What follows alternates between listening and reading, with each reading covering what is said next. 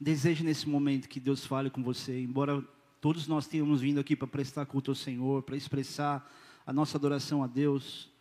O Senhor nessa hora para tudo para falar conosco através da palavra. Então, ora por si mesmo, ora por mim também, mas que haja nesse momento um desejo do teu coração de continuar tendo temor do Senhor através daquilo que você vai receber pela palavra.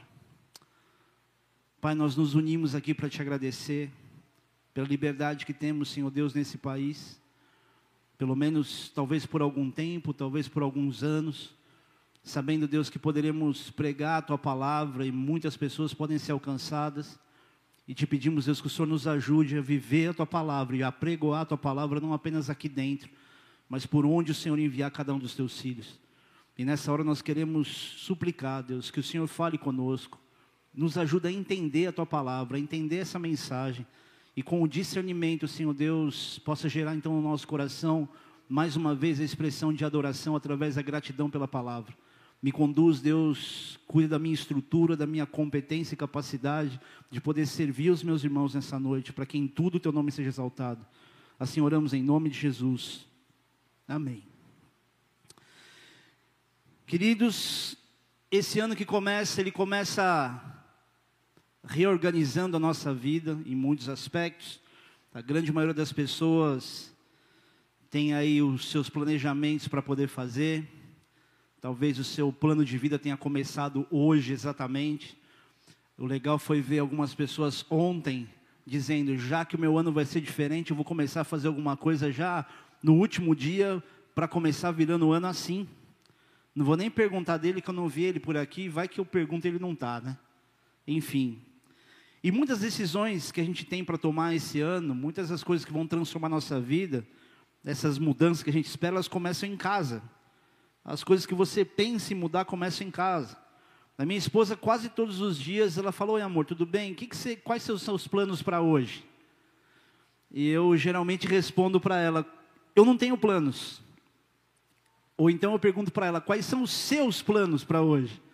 Porque é mais fácil ser conduzido, conduzido pela agenda da minha esposa que é mais organizada, do que a minha, que é super flexível. Flexível talvez não seja a palavra, mas não é tão organizada quanto a dela. E muita gente aqui que fez planos, já acordou hoje, já esqueceu de tudo que tinha planejado. Eu não sei se você também parou para pensar que muitas vezes você passa um tempo ouvindo a palavra num culto, você sai na primeira esquina que você vira, você já esqueceu até o que foi pregado. Reparou nisso? Então presta atenção. Quantas vezes você não vem para a igreja e se alimenta da palavra, a primeira coisa que acontece, a primeira distração ou telefonema, te faz esquecer completamente daquilo que você tem que continuar ruminando para poder então colocar em prática sobre a palavra. Então atenta para isso, porque a gente está sendo muito roubado com muita facilidade, com muita velocidade. E eu quero começar te ajudando a discernir pelo menos parte dos planos de Deus para você. E eles começam ou pelo menos hoje, começam pelo Salmo no capítulo 1. Pode abrir lá. Nath está aí, né, Nath? O Israel está aí com você hoje, não? Tá? Não é Israel, né? Eu sei, é que, meu, desculpa, cara, essa tiração de sarro vai demorar um pouquinho ainda. Você cuida dela, hein, mano? Que o bagulho é hoje, eu puxei sua capivara já, tio. Tão feliz ela, você precisa ver.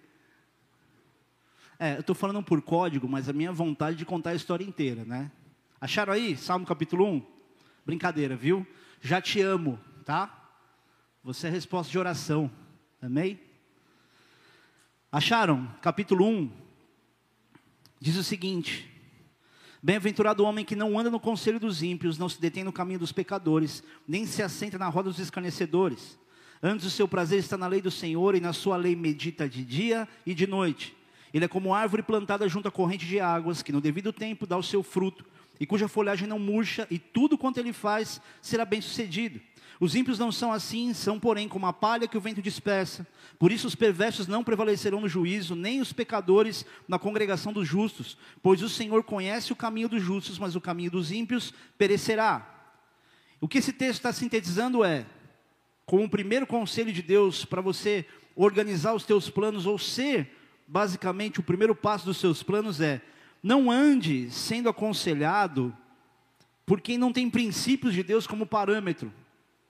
Por mais que você tenha amigos que você ame, não ande com pessoas cujos conselhos não são conselhos baseados em princípios de Deus. E eu não estou dizendo que é gente que não é evangélico, porque tem muito evangélico que dá os piores conselhos possíveis também, que está andando na mesma mão da cultura do mundo. Mas pessoas que têm princípios de Deus. E às vezes é fácil perceber quando a pessoa tem e quando ela não tem. Outro ponto é, não fica andando nesse caminho de pecado que alguns anos atrás, sei lá, 20 anos atrás, o Katz Barnett chamava da esquina do pecado. Não fica andando nesse caminho de pecado e nem se envolva com pessoas que escarnecem. O que é se escarnecer? É falar mal dos outros, ridicularizar as pessoas, desprezar as pessoas. Um escarnecedor é alguém que não leva outra pessoa muito a sério. Geralmente ele tem desprezo por outras pessoas. E ou ele tira sarro, ou ele prejudica.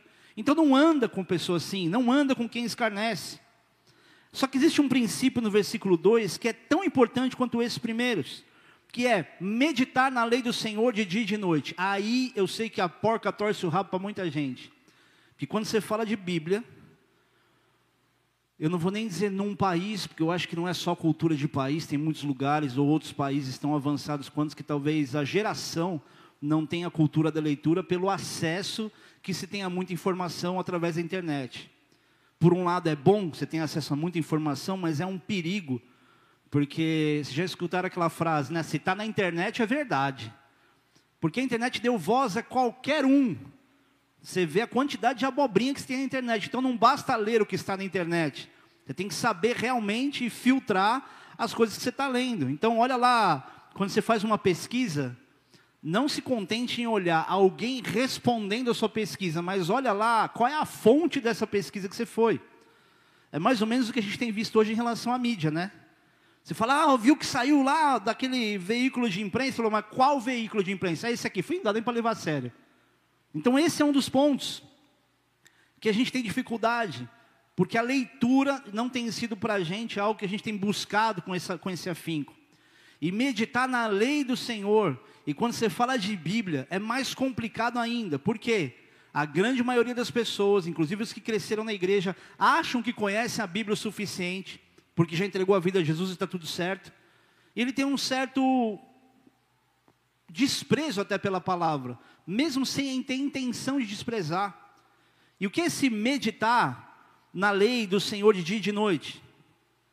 Eu vou aprofundar disso depois, só quero só registrar aqui que o próprio salmista, ele está cumprindo essa palavra ao registrar esse salmo no capítulo 1, porque ele reproduziu aqui aquilo que está tá descrito em Josué capítulo 1, versículo 8, que diz: Não cesses de falar deste livro da lei, antes medita nele dia e noite, para que tenhas cuidado de fazer segundo tudo quanto nele está escrito.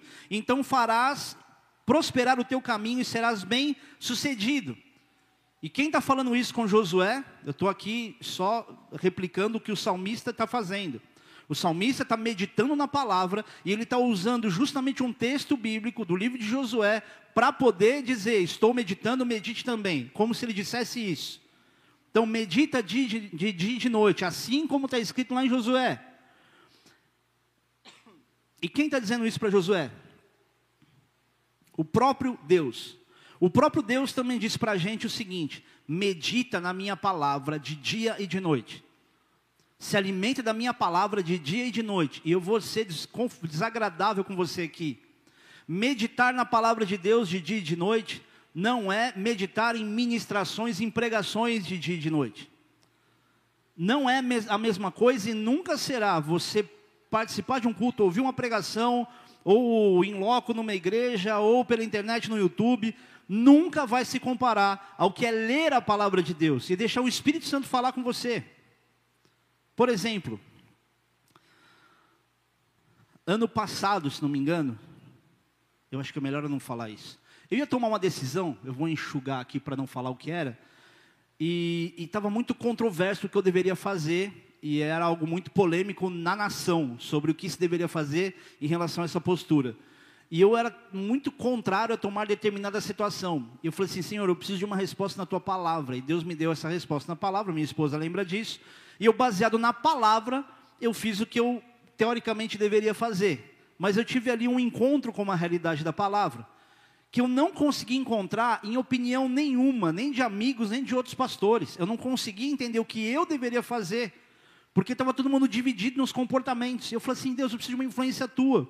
Muitas vezes a gente se contenta em ter uma resposta de Deus baseada numa ministração que alguém mastigou uma informação e te deu. E é aí que entra justamente os grandes problemas dos desigrejados dos dias de hoje, como vocês ouviram no culto ontem, que fala mal da igreja, reclama de tudo, mas eles começam a citar pastores de igreja local como referência para aquilo que ele quer atestar. Você entendeu o que eu falei, não? É que às vezes eu falo, nem sei, nem sei se eu falei direito eu falei para vocês ontem de um, de um dos pastores que fez uma, uma leitura, uma interpretação de um texto de Jesus, eu não vou muito mais fundo nisso, é, no momento onde ele está explicando sobre os rios de água viva, que eu falei, cara, eu não estou acreditando que um pastor está ensinando isso. Alguns aqui já devem ter visto esse vídeo, já pegaram já o que é. Mas é escandaloso você ver alguém distorcer a palavra e sendo um cara de tanta influência na nação. Por isso, a palavra de Deus nunca vai ser substituída pela pregação de qualquer pastor. Nenhum pastor é maior do que a palavra. Por isso a gente tem que se apropriar da palavra. Porque o Espírito Santo faz você discernir a voz de Deus. Ele é um livro vivo que se discerne espiritualmente. E se você não lê a palavra, você está na mão de qualquer pastor que tenha persuasão, que te dê uma explicação que faça sentido, e você vai na mão do cara sendo antibíblico. Então, meditar na lei do Senhor é mais do que fundamental. E é o princípio antes de qualquer outra coisa. Então o que Deus está dizendo para Josué, embora eu tenha lido o Salmo, mas eu estou aqui replicando, Ele está dizendo para Josué, nesse contexto todo do texto que a gente leu agora, é, faz o que está escrito, que você vai prosperar. Eu poderia dizer a mesma coisa, ou posso dizer a mesma coisa para você, meu irmão, minha irmã, só faz o que está escrito que você vai prosperar. E por que prosperar? Porque o que, que a gente espera viver? Uma vida de rotina, onde você vai lá, passa a mesma luta, você quer prosperar, você quer crescer, quer que haja multiplicação. Para quê? Para que você também possa ser instrumento de Deus na vida de alguém, para que você tenha um pouco mais de tranquilidade, um pouco mais de paz, para que você consiga, nos próximos dias, meses e anos, acreditar que você está sendo conduzido pela mão de Deus e não pelas suas vontades. Você está aí? E no Salmo 1, o salmista enfatiza, enfatiza que são esses, esses que têm esse princípio, esse comportamento, que são como as árvores que frutificam na hora certa, fruto na hora certa. Meu pastor costuma dizer que as pessoas mais felizes da terra não são as que têm tudo, mas aquelas que conseguem discernir o tempo de cada coisa. Porque se você imaginar que aquilo que você não tem agora é o que te falta e você nunca vai ser feliz por causa disso, talvez é porque você não tenha entendido que tem coisas que Deus nem pode te dar agora. Tem presentes de Deus que não podem chegar agora porque eles podem acabar com a sua vida. Eu não ia falar isso, mas eu vou falar. Tantos casais novos nascendo, adolescentes começando a namorar. Intimidade de casal. Você sabe o que eu quero, quero dizer. É um presente de Deus? Claro que é. Mas se você não discernir o tempo, aquilo que parece ser algo bom, prazeroso, pode acabar com você. Pode destruir muitos planos, muitos sonhos. Por quê? Porque não foi na hora certa. Então, esse que, é, que é, é esse que medita na palavra de Deus, esse que tem esse comportamento de intimidade com Deus, ele vai ter o seu fruto na hora certa. E tudo que ele fizer vai prosperar. Por quê? Discernimento de tempo. Agora, outra coisa interessante sobre quem tem essa meditação, eu vou aprofundar um pouco mais nisso depois, é que as folhagens não murcham. O que é folhagem nesse aspecto? Aparência, o aspecto exterior. Ninguém vai olhar para você como alguém que está. Não estou dizendo de aparência de ser bonito ou não, embora isso também possa refletir de alguma forma, mas é demonstração de disposição. Às vezes a alegria que você tem. Porque tem uns caras que você olha e vê como crente, você fala, mas esse cara é um cara insuportável. Se é para ser crente assim, não quero ser crente nunca. Mas tem gente que você olha e fala assim: Meu, o que, que você tem? E você sabe que é o brilho de Jesus. Não tem gente que você encontra na rua que você fala: Mano, esse cara é crente, não é possível. Esse cara é crente, porque o meu, o jeito que fala, o sorriso, olha a maneira como se comporta, não só pode ser crente. E aí você vai lá né, perguntar: Oi, você, você é cristão? Aí a pessoa fala, sou. Aí você fica perguntando, é católico ou evangélico? Mas porque é realmente esse brilho que a pessoa tem, as folhagens que não murcham. Ainda assim a palavra de Deus costuma dizer, costuma dizer não, ela diz que o coração alegre formoseia o rosto. E um coração alegre só é alegre pela presença de Deus nele. Ninguém consegue sustentar a alegria de um coração com as coisas do mundo, sem a presença de Deus. Concorda comigo? E o coração alegre formoseia o rosto, ou seja, até bonito você fica. Então, se você se sente muito feinho, e eu sei que tem gente que olha no espelho e fala: Não, eu sou feio. Pega a senha, feio tem um monte no mundo. E tem uns feios que casam com mulher bonita.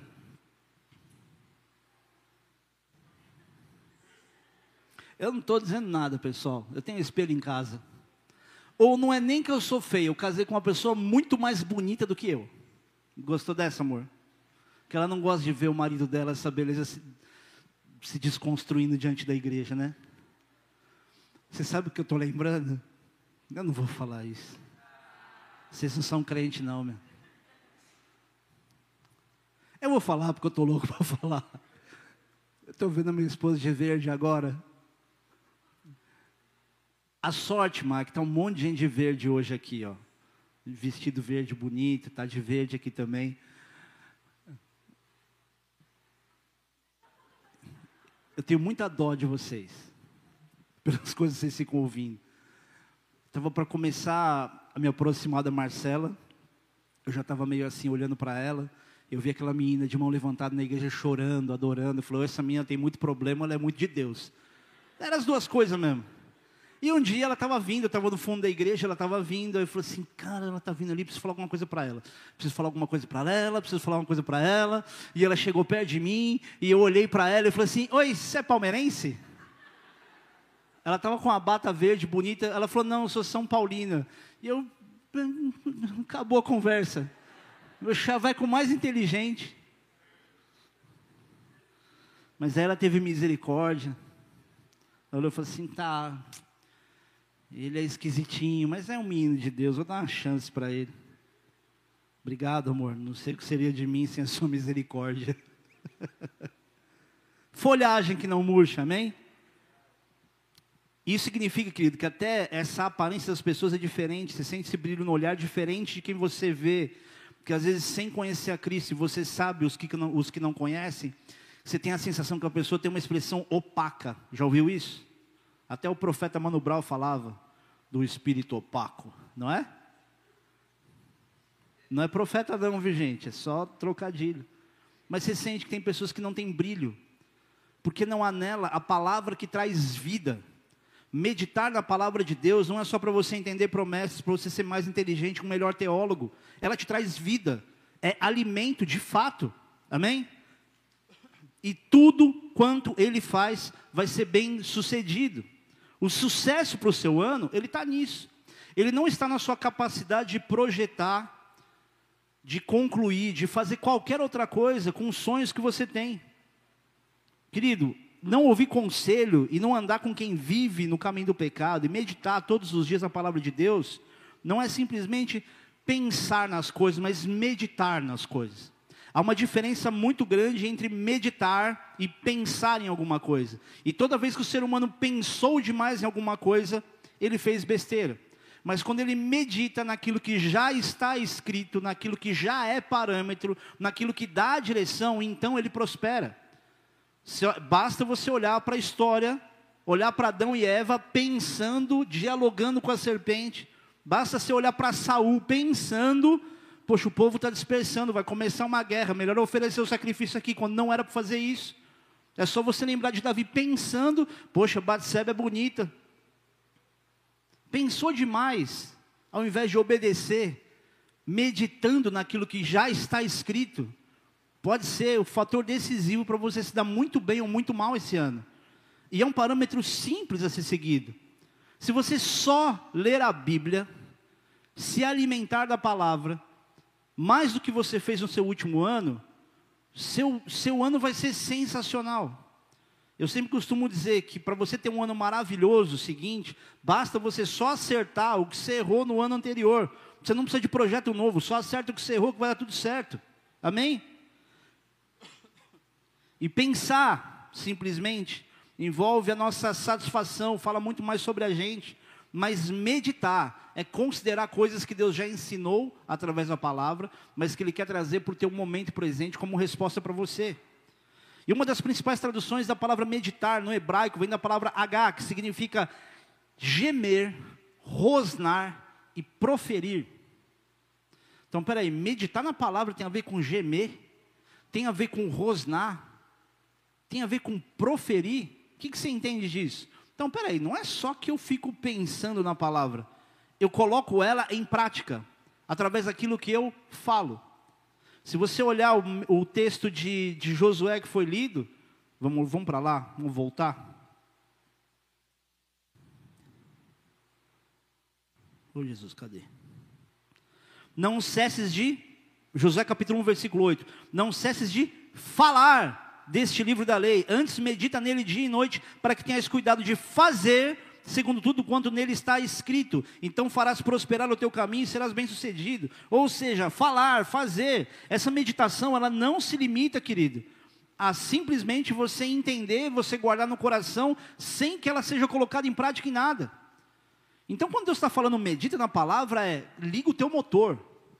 Esse meditar não é pensar e guardar para você, isso é uma prática. Eu gostei desse texto, desse, dessa tradução de rosnar. Não te faz pensar um pouco? Se você está falando da palavra de Deus e falar isso rosnando, na verdade, não, talvez não tão literal, mas você pensa em algo que vem com intensidade, concorda? Ou seja, colocar a palavra de Deus na nossa boca com disposição. Meditar na palavra não é pensar e ficar quietinho, é colocá-la na tua boca com disposição. Por isso você fala, poxa, pastor, mas eu leio a Bíblia e nada acontece. Eu leio, eu leio. Não é o ler, não é a leitura. Quantas pessoas você conhece, quantos filósofos no Brasil você conhece? Leandro Carnal, um monte de gente que conhece a Bíblia, não sei se de capa a capa, mas talvez muito mais do que muito crente, mas não tem a prática da palavra. O que, que muda nisso? Infelizmente, a gente tem sido uma geração de igreja que está acostumada em ouvir a palavra, concordar com ela, mas não fazer uso dessa palavra. É quando a palavra traz confronto, e pelo confronto, ela nem sempre vem só na leitura, às vezes ela vem no relacionamento. É quando o pastor, aquele cara insuportável, chato, fica te confrontando, pegando no seu pé, fala grosso com você. Você falou, nem meu pai fala assim comigo. É, às vezes é a falta do pai falar assim que a pessoa para para prestar atenção e colocar o chapéuzinho de filho, ou deixar o pastor colocar o chapéuzinho de pastor e separar um pouco as coisas, porque não tem a ver com o relacionamento entre as pessoas.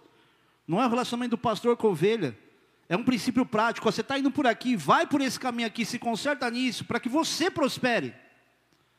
Uma das coisas mais difíceis é ficar dando conselho para que as pessoas, elas. Como é que eu vou te explicar? Elas tentem descobrir que no fim das contas o conselho que você dá é um benefício só para ela, porque se ela fizer ou não fizer aquilo que você aconselha, o problema ou o benefício é só dela.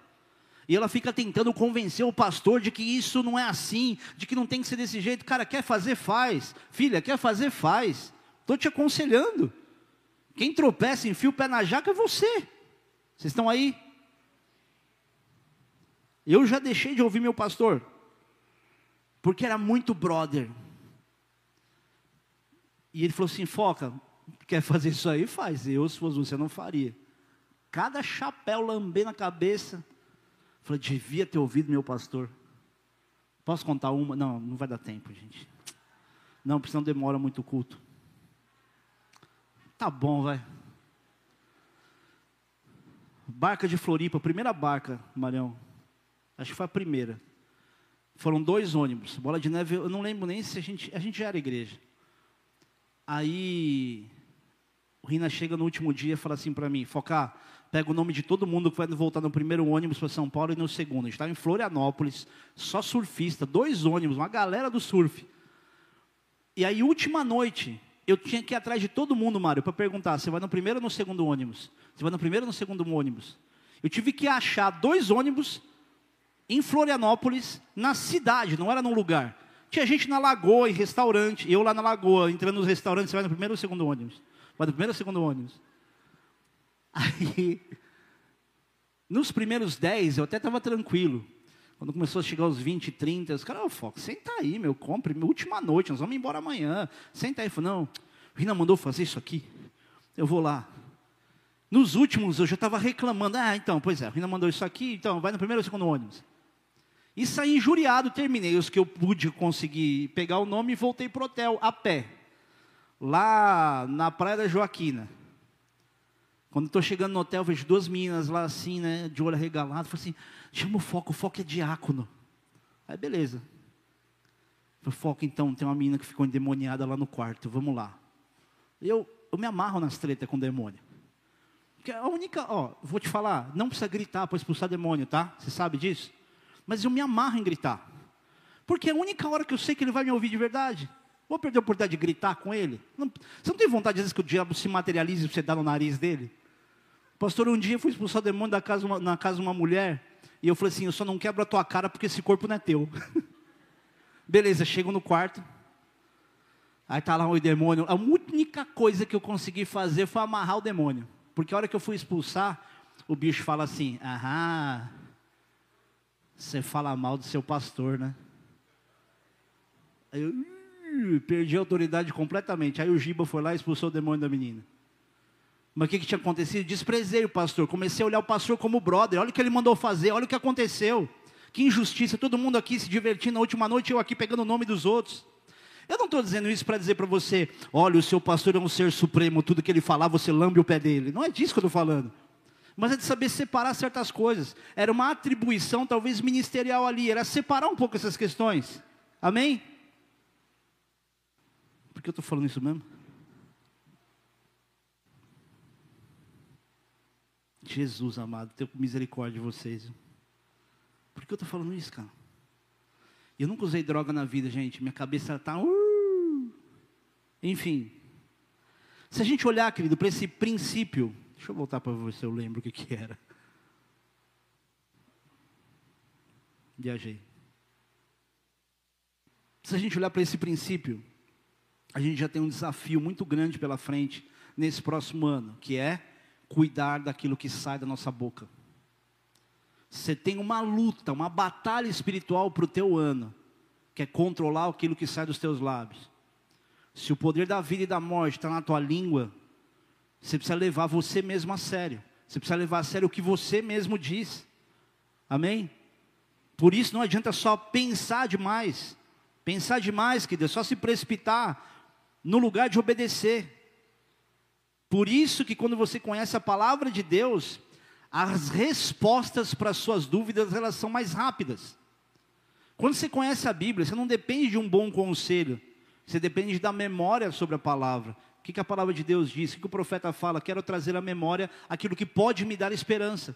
Mas como é que você vai trazer à memória uma coisa que você nunca ouviu, que você nunca leu? A falta do povo de Deus hoje é de alimento de palavra, não é de conselheiros, não é de bons pastores, não é de boas mensagens. É da decisão individual de se levar a sério e se alimentar da própria palavra. Todos os princípios e conselhos criados por Deus já existem. A palavra dele é completa, basta meditar com essa consciência. Fazer da palavra o seu dono e não o contrário. O que é fazer o contrário? É adaptar a palavra às suas vontades. É por isso que você vê tanta abobrinha, tanta heresia hoje, e estão dizendo, não, mas a Bíblia diz isso aqui. Querido, a palavra de Deus, ela vem como confronto para todo mundo. Não imagine você que eu leio a Bíblia e eu fico, ah, isso aqui, isso aqui eu faço, isso aqui eu sou bom. Nossa, obrigado, Senhor. Eu olho a palavra e eu me diminuo. Eu falo, que vergonha. Eu estou longe disso aqui. Mas você é pastor, esse é o problema. Gerar expectativa em outro servo de Deus como você. Eu sou igual a você. Eu só tenho uma função no corpo diferente, eu não sou mais especial do que você. Talvez a idade, a experiência, talvez algumas questões me coloquem de fato em vantagem, mas não diante de Deus, mas diante dos problemas. Um pastor não é melhor do que você diante de Deus, mas ele pode reagir melhor ou vencer melhor alguns problemas que você, talvez por não conhecer a palavra de Deus ou não saber muito sobre esse contexto, fique apanhando com coisa boba. Por exemplo, você sabe que o nome de Jesus tem autoridade, não é? Só que quantas vezes você quer convencer a si mesmo, que é o seu ímpeto que demonstra autoridade. Ah, tem um vídeo, um meme, você já deve ter ouvido falar de, ou visto em algum lugar, de um pastor numa determinada denominação que chegou e foi expulsar o demônio, e eu mandava em nome de Jesus e não ia embora, até que eu me enchi de raiva e fui lá e ousadia, ele saiu. Foi uau! Então é assim que funciona. Então quer dizer que a pessoa se sente com autoridade e vai lá e expulsa? Não, é entendimento. Porque o inimigo vê quando você está se baseando mais no teu esforço, no teu, no teu ímpeto, do que naquilo que você realmente diz que crê que é a palavra e o nome de Jesus. Não tem a ver com quem a gente é, tem a ver com quem ele é. Quer uma explicação sobre a graça sobre isso? Você deve ter ouvido muita gente falar o seguinte: eu tenho certeza da minha salvação. E eu cresci ouvindo isso. Tenho certeza da minha salvação, tenho certeza da salvação. E eu passei anos da minha vida angustiado, porque eu falo, cara, eu sou um miserável, eu não tenho certeza da minha salvação. Eu sou um pecador. Eu sei o que eu faço de errado. Como é que eu posso bater no peito e dizer, tenho certeza que eu vou ser salvo? Eu achava uma petulância fora do comum. E vou dizer, tem muito adulto crente que continua dizendo que tem certeza da salvação, baseado mais na força de expressão que ele acostumou a ouvir, do que na análise que ele tem dele mesmo. Porque quando ele para para olhar para ele, ele fala, não tem como ter certeza da salvação, não. E eu sei que tem gente aqui que não tem certeza da salvação. Deixa eu te explicar uma coisa, querido. Você fala, poxa, pastor, mas eu creio em Jesus, eu pedi perdão dos meus pecados, já confessei, já me batizei, tem tanta coisa, eu não consigo sentir que se eu morrer hoje eu vou para o céu. Entenda uma coisa: a certeza da salvação que você tem não é baseada em quem você é, mas em quem Ele é. Não é baseado no que você consegue fazer, mas na graça de Deus que veio sobre você.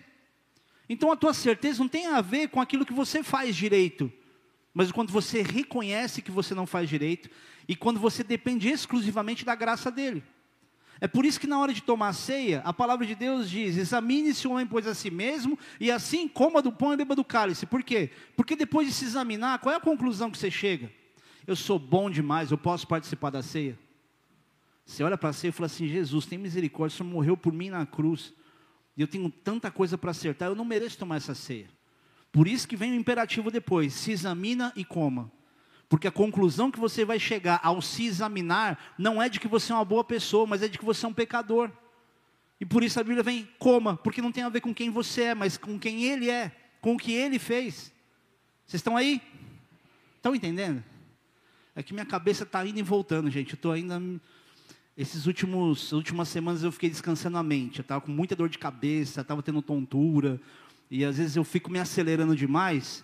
E eu não sei se você está me entendendo. Então, se você não tiver, tenha misericórdia do seu pastor, tá? E ora por mim. Você sabia, sabe o que é mais difícil? Ficar abrindo essas janelas e voltar na palavra. Eu tenho dó de vocês, gente.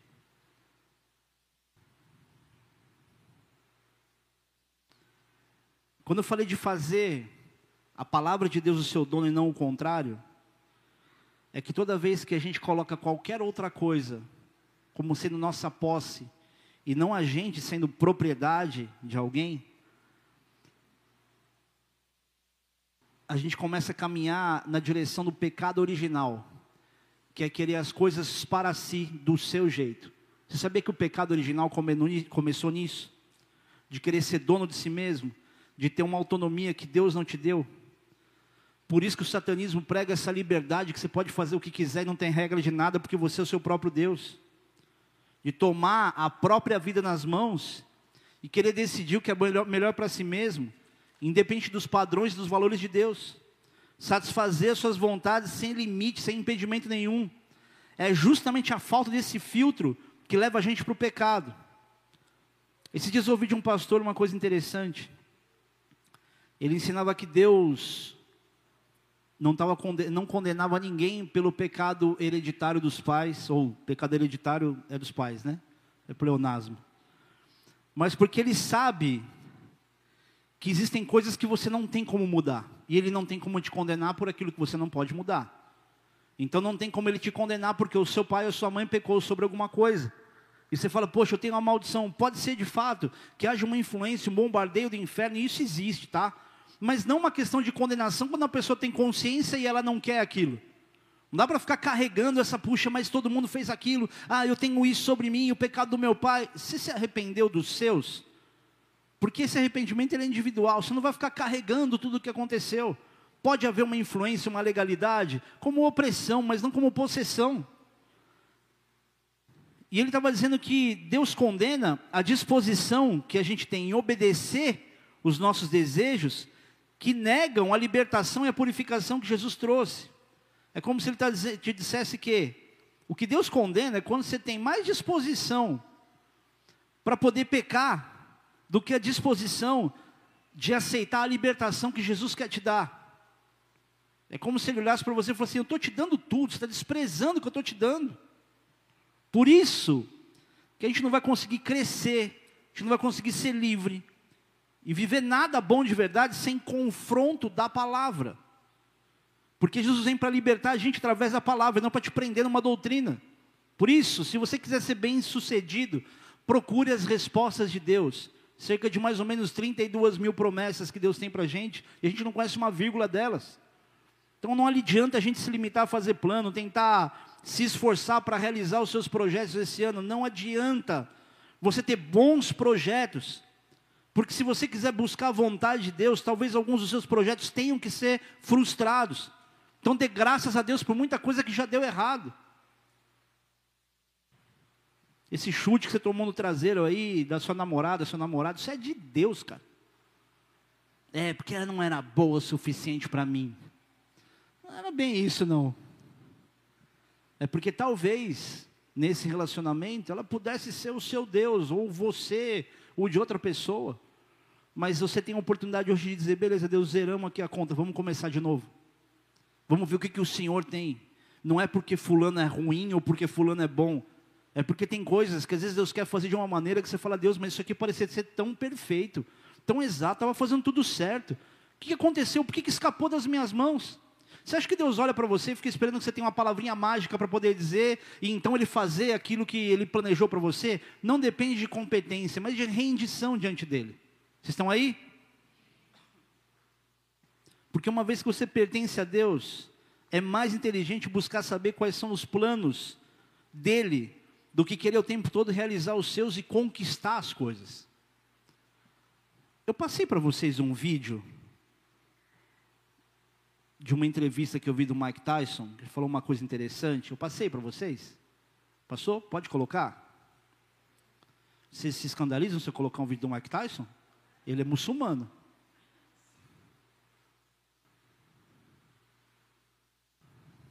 I had the best three years of my life in prison. Wow. That's that's interesting for you to say that, bro, because you had millions. I have peace though. Over the thirty million dollars for one fight. Hey, listen, can I tell you something? That don't mean nothing when you don't have your peace. It's the building in your balance. You don't give a fuck. You don't even want it. You want to give it to somebody else. You need your sanity to, to dictate any part of life. I always tell people, God punish you by giving you everything you want. See if you can handle it. I had the best three years of my life in prison. Wow. That's that's interesting for you to say that, bro, because you had millions. I have peace though.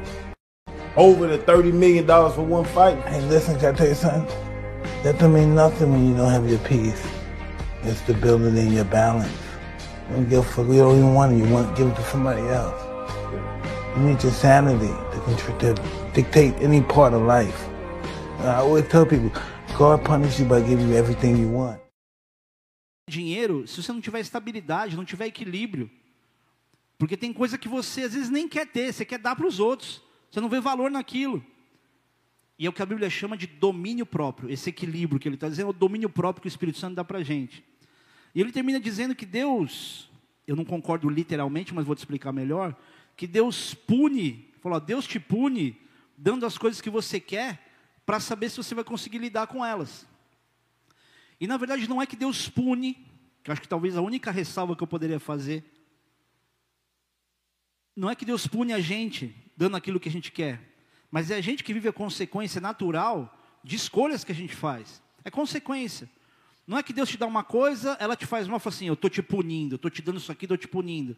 Porque talvez tenha coisas que você queira, que não vem com punição, é uma bênção. Deus, eu quero uma casa, você quer uma casa? Vou te dar isso para te punir. Não, não é isso. Então é, ele está ele tá ali, talvez sem discernir isso, mas ao mesmo tempo dizendo uma coisa que relativamente faz sentido, dizendo, cara, tem coisa que serve para você como uma punição, tem coisa que você quer tanto, você conquista, e você vê que aquilo te destrói. Por exemplo, Eu sempre usava muito o exemplo do Ike Batista, mas quantos outros milionários? Quem aqui quer ser milionário? Amém. Tem, um, tem uns coaches aí muito bons, cara. Pode conversar, vai lá falar com o Pablo Marçal, tá tudo certo. Mas você está preparado para ter tudo aquilo que vem com bastante dinheiro? Porque não fique imaginando que você vai ter muito dinheiro e que você vai ter tranquilidade, estabilidade por ter dinheiro. Você vai ter gente interesseiro, você vai ter risco de sequestro. Você acha mesmo que não? Por exemplo, quem olha esse prédio por fora acha que o prédio é do pastor. Pelo menos os caras que catavam o papelão aqui falavam que era meu. Eu vou abrir uma igreja também, que não sei o que lá, vou ficar rico. Os caras achavam que era eu. Quem olha o próprio presidente da igreja, fala, o cara é milionário. Pode ter mais recursos do que muitos? Pode ter, mas não é dinheiro do pastor. Não é muito fácil você olhar para ele e falar assim, meu, esse cara tem dinheiro, vou sequestrar o filho. O que, que acontece se sequestrar o meu filho? Você acha que eu vou ter grana para pagar o quê? Eu moro de aluguel, cara. Você acha que São Paulo vai, não, vamos lá, vamos pagar um resgate. Quanto que é? Um milhão? Vamos pagar. Você acha que é assim? Não é. E quem olha para um milionário pensa o quê? Cara, não pensa esse cara como o melhor amigo. Agora imagina você cercado de pessoas sabendo que você é milionário. Você está preparado para nunca saber quem te ama por quem você é ou por aquilo que você tem? Por isso agradeça a Deus quando você conhece uma esposa ou um marido, nesse momento onde você é um pé rapado, você não tem onde cair morto, que a pessoa gosta de você por quem você é, não pelo que você tem. Porque essa é a hora de você conhecer alguém na luta, ali na dificuldade, Aquela pessoa que pisa na lama com você, que rói osso junto. Porque a hora que crescer, cresce junto. É ou não é? Agora, uma coisa que me entristece é que, mesmo sabendo disso, muita gente vai passar esse ano correndo atrás daquilo que ela quer, sem saber se é realmente isso que Deus quer que ela faça. Vai ter muita gente correndo atrás de dinheiro velho. Posso te falar uma coisa? Pode parecer estúpido o que eu vou te dizer, mas não corra atrás de dinheiro velho. O que é dinheiro velho? Dívida. Ah, mas fulano me deve, tem que ficar cobrando. Para. Porque se você depende mais daquilo que o outro vai te pagar do que aquilo que Deus, que é o dono do ouro e da prata, pode te dar, você está totalmente desfocado daquilo que Deus quer que você faça. Você está caminhando olhando para trás, oh, me segue porque você tem que me pagar, hein? me segue, você tem que me pagar. Vem junto comigo que você tem que me pagar. Você não olha nem o que tem na frente. Fica segurando essa oportunidade que você tem de que alguém te pague as dívidas. Não baseie a sua vida nisso. Não conta com o ovo antes da galinha. Não, meu filho, um negócio que vai fechar, que vai fechar, meu irmão. Paz no coração. Pode ser que seja um negócio que meu te encha de grana, mas é muito pior você gerar expectativa e ser frustrado do que dizer, beleza, se tiver que acontecer, vai acontecer, vamos caminhando com calma. E o crente, ele baseia muitas das conquistas nessa fé, que ele enfia a fé no negócio. Não, porque Deus vai honrar, porque Deus vai fazer. E vamos lá, e ele gera emoção em uma coisa que ele nem sabe se Deus quer dar para ele. E aí se frustra e dá errado. E o que, que acontece com a fé? Ele começa a não acreditar mais que Deus quer fazer alguma coisa por ele. Só que você chegou até aqui, querido, por causa da mão de Deus. Para de ficar achando que foi o seu grande projeto de vida que te trouxe a tranquilidade ou estabilidade, se é que eu posso dizer assim, que você tem hoje. Nunca foi competência, sempre foi dependência. Mateus, capítulo 6, a partir do versículo 34, 24, diz o seguinte: deixa eu ler aqui, vai que está maior.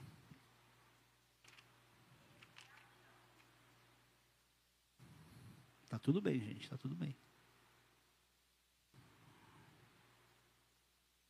É que roubaram Mateus na minha Bíblia. Nossa, me veio uma piada na cabeça. Os mais íntimos podem perguntar depois. Vocês precisam orar mais pelo seu pastor, viu? Porque se na hora da pregação vem tanta coisa que você pensa em falar e às vezes eu não seguro para falar, é sinal que eu, eu preciso de mais intercessão. Mateus capítulo 6, versículo 24 diz o seguinte: Ninguém pode servir a dois senhores, porque ou há de aborrecer-se de um e amar o outro, ou devotará um e desprezará o outro. Não podeis servir a Deus e as riquezas. Por isso vos digo: não andeis ansiosos pela vossa vida quando vez de comer ou beber, nem pelo vosso corpo quando vez de vestir. Não é a vida mais do que o alimento e o corpo mais do que as vestes? Observai as aves dos céus, não semeiam, não colhem, nem ajuntam em celeiros, contudo vosso Pai Celeste as sustenta. Porventura não valeis vós muito mais do que as aves? Qual de vós, por ansioso que esteja, pode acrescentar um côvado ao curso da sua vida? E por que andais ansiosos quanto ao vestuário? Considerai como crescem os lírios do campo, eles não trabalham nem fiam. Eu, contudo, vos afirmo que nem Salomão, em toda a sua glória, se vestiu como qualquer deles. Ora, se Deus veste assim a erva do campo, que hoje existe e amanhã lançada no forno, quanto mais a vós outros, homens de pequena fé? Portanto, não vos inquieteis dizendo: que comeremos, que beberemos, ou com que nos vestiremos? Porque os gentios é que procuram todas essas coisas, pois vosso Pai Celeste sabe que necessitais de todas elas. Buscai, pois, em primeiro lugar o seu reino e a sua justiça, e todas essas coisas vos serão acrescentadas. Portanto, não vos inquieteis com o dia de amanhã, pois o amanhã trará os seus cuidados. Basta o dia o seu próprio mal. Esse texto aqui, querida, é para você colocar no seu travesseiro, colocar a sua cara aqui, ó, assim, ó, e dormir nele. Qual de vós, por mais ansioso que seja, pode acrescentar um côvado ao curso da sua vida? Pode dizer, eu vou me viver um pouquinho mais, ou vou viver nessa direção. Quem pode? Você pode dizer que você vai viver amanhã? Não, amanhã eu vou fazer. Não dá para ter ideia. Até a Bíblia diz, não diz que você vai fazer. Fala, se Deus quiser, eu vou fazer. Você não tem como garantir que você vai estar vivo daqui duas horas. Eu não tenho como garantir que eu vou terminar esse culto. Não há garantia em nós. As nossas garantias estão em Deus. E se você quer planejar muita coisa, você não tem como planejar sem garantia. A tua garantia não é a tua estratégia, não é a tua expertise, não é a tua intensidade, não é a tua inteligência. Tua garantia é o Senhor. Portanto, para de querer dizer para Deus o que Ele deve fazer, mas tenta alinhar, se essa é a vontade de Deus. Falou, Pai, eu penso nisso, me dá um sinal se essa é a tua vontade. Eu estou querendo fazer isso, abre a porta ou fecha a porta, eu vou entender. Eu e a Marcela, nesses últimos meses, a gente está num dilema, cara. Porque um monte de coisa que a gente tentou fazer, e coisas legais, coisas normais, coisas de planejamento familiar, coisas que você olharia se eu te falasse, falasse assim, não, pastor, faça, tem que fazer, isso é bom. E que deu errado, tudo deu errado. A gente passou um ano tentando fazer uma coisa que a gente não conseguiu. A gente foi, voltou, tudo deu errado. Aí você fala, poxa Deus, será que, que a gente fez uma coisa que o Senhor não queria? E a gente fica questionando, porque parecem ser coisas que Deus aprova. Só que o problema, querida, é quando a gente acha que Deus tem que escrever uma linha do tempo, aonde a gente ora, a porta se fecha e se abre, e a gente começa a olhar para a nossa vida com uma segurança de decisão, como se fosse só consultar. Senhor, faço, não faço, tá bom. Deu errado? Ah, entendi. E não, querido, tem coisas que você faz por osmose. E quando você vê, você fala, Deus, o senhor está brincando comigo, né? Quem já fez essa pergunta para Deus? E vou dizer uma coisa para você. Isso não é regra, isso é reflexão. Não está na Bíblia, sou eu que estou falando. Reflexão. Se você já pensou que Deus está brincando com você, Ele pode estar tá brincando com você. E qual o problema nisso? Quando é que a gente vai ter um tipo de intimidade com Deus, onde a gente dê risada por aquilo que dá errado? Quando você tem intimidade com alguém, que alguém faz uma brincadeira com você, faz que você não ri. E como é que você vai ter um relacionamento com Deus de pura seriedade? Ele é teu pai, se o nosso relacionamento com Deus é estabelecido apenas em formalidade, a gente está perdendo momentos preciosos de diversão com Deus. Pastor, nossa, que palavra infantil. Querido, o próprio Deus ri, a palavra de Deus diz que ele ri de pessoas que praticam certas coisas. Ri-se Deus é a expressão. Deus dá risada. Você foi criado à imagem e semelhança de Deus. Por que pensar num pai de amor que quer se relacionar com você com formalidade? O problema é que a gente vai do extremo da formalidade para irreverência, a falta de temor. A gente não tem equilíbrio. Eu acho demais pai e filho que tem muita intimidade, que ri um com o outro, ri um do outro, mas o filho que sabe que a hora que o pai está falando sério não tem brincadeira. É a gente que não tem esse equilíbrio de entender que tem horas que Deus vai ser severo com você, como diz o profeta, dizia o profeta Amaro, porque Deus não te deve satisfação. Deus não tem que te dar explicação, olha filho, a gente é muito brother, então vou te explicar o porquê eu estou fazendo assim. Deus não vai te explicar, por duas razões. Primeiro, porque não seria o suficiente. Segundo, porque se Deus te desse explicação de tudo que Ele vai fazer, ou de por que, que Ele não fez algumas coisas, você colocaria Deus na condição de servo e não de mestre, e não de senhor. Então você fala com Deus, se ele não te responder, ele continua sendo rei. Ele continua tendo domínio sobre tudo. Não é a gente que vai condicionar Deus a responder como a gente quer. Você quer ouvir uma coisa mastigada? Está aqui. Está na palavra. Está tudo na palavra. Então qual é o seu plano garantido no fim das contas? Que plano garantido você tem? Nenhum. Provérbios capítulo 16 diz: O coração do homem pode fazer planos, mas a resposta certa vem dos lábios, dos lábios vem do Senhor. Todos os caminhos do homem são puros aos seus olhos, mas o Senhor pesa o espírito. Confia ao Senhor as tuas obras, e os teus desígnios serão estabelecidos. A palavra obra no hebraico é malazé, que significa confia ao Senhor todos os teus negócios, o teu trabalho, os teus empreendimentos, os teus serviços. Confia ao Senhor isso.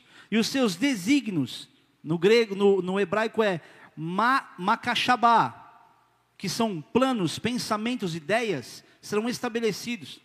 Está dizendo o seguinte: confia ao Senhor todos os teus projetos de vida, os teus sonhos, os teus planejamentos, aliás, o seu trabalho, as suas atitudes. Que todos esses pensamentos, esses planos que você tem, eles vão ser estabelecidos.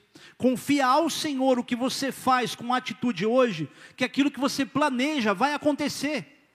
Mas é o que você faz, não o que você pensa. É a meditação que envolve o rosnar, que envolve o proferir. Confia ao Senhor o que você está falando, o que você está proferindo. E não é, querido, por favor, não é dizer as coisas para que elas dêem certo, como se fosse a força do universo. Porque tem gente que acha que não, eu vou falar, eu profiro, eu decreto e vai acontecer. Você acha que Deus é teu servo para você começar a decretar as suas vontades? Você quer decretar alguma coisa? Decreta o que já está escrito. Não, decreta o que você acha que tem que acontecer. Eu decreto que vai acontecer tal coisa, porque não sei o quê. A gente viveu um ano de atos proféticos. É ou não é? Dá para desprezar? Não dá. Mas dá para dizer que é o ato profético que resolveria o problema? Jamais. Porque era o nosso plano. Só que Deus tinha outros planos. Ah, pastor, já sei que você votou. Pense o que você quiser. Eu estou tentando trazer para você realidade de palavra. Esquece o que eu estou dizendo, esquece o, o efeito ou o produto disso. Pense na questão prática. Se fosse só pelo ato profético, muita coisa não teria acontecido. É, pastor, mas não fala isso, é perigoso. Você é de uma igreja profética e apostólica. Eu sou, eu sei o que é. Mas eu vi o meu pastor também não fazer muitas coisas que outras pessoas fizeram, pessoas de credibilidade. E sempre tratar as questões com muita racionalidade, com muito pé no chão. Talvez em outras circunstâncias, em outros momentos, a gente estaria sendo instigado a fazer alguma coisa, quando dependia do homem, quando depender de você. Mas quando você não sabe qual é a vontade de Deus e precisa ser direcionado por ela, não é dizer o que vai acontecer ou fazer os atos proféticos, é consultar a palavra para saber o que você realmente deve fazer. Ah, pastor, pato profético é antibíblico, nada disso, é muito bíblico. Tem muitas questões que os atos proféticos realmente significam alguma coisa. E sabe quando ele significa? Quando ele é a demonstração exterior daquilo que está no teu interior. O ato profético é aquilo que está dentro de você com fogo. E que você às vezes não sabe nem como fazer, mas vai lá e faz alguma coisa que você fala, eu quero gerar alguma coisa. Quer um exemplo disso?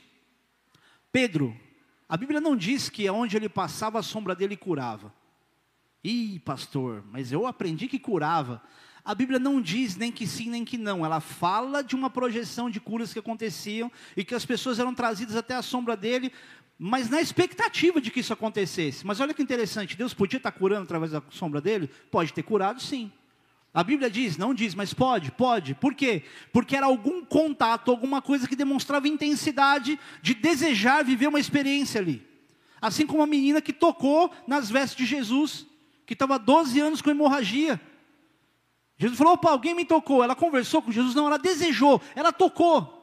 Como uma mulher que chega para Jesus e fala assim: Jesus, liberta minha filha, está terrivelmente endemoniada. Ele fala: Não posso tirar dos filhos para dar para os cachorrinhos, mas até os cachorrinhos comem das migalhas que cada mesa dos seus donos. Opa, por causa dessas palavras a tua filha foi liberta. Por causa da palavra de quem?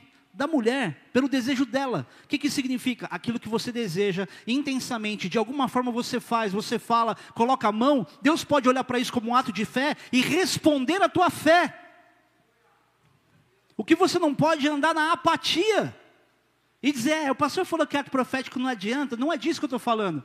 Eu estou dizendo que não pode tratar como regra aquilo que é uma oportunidade, uma possibilidade.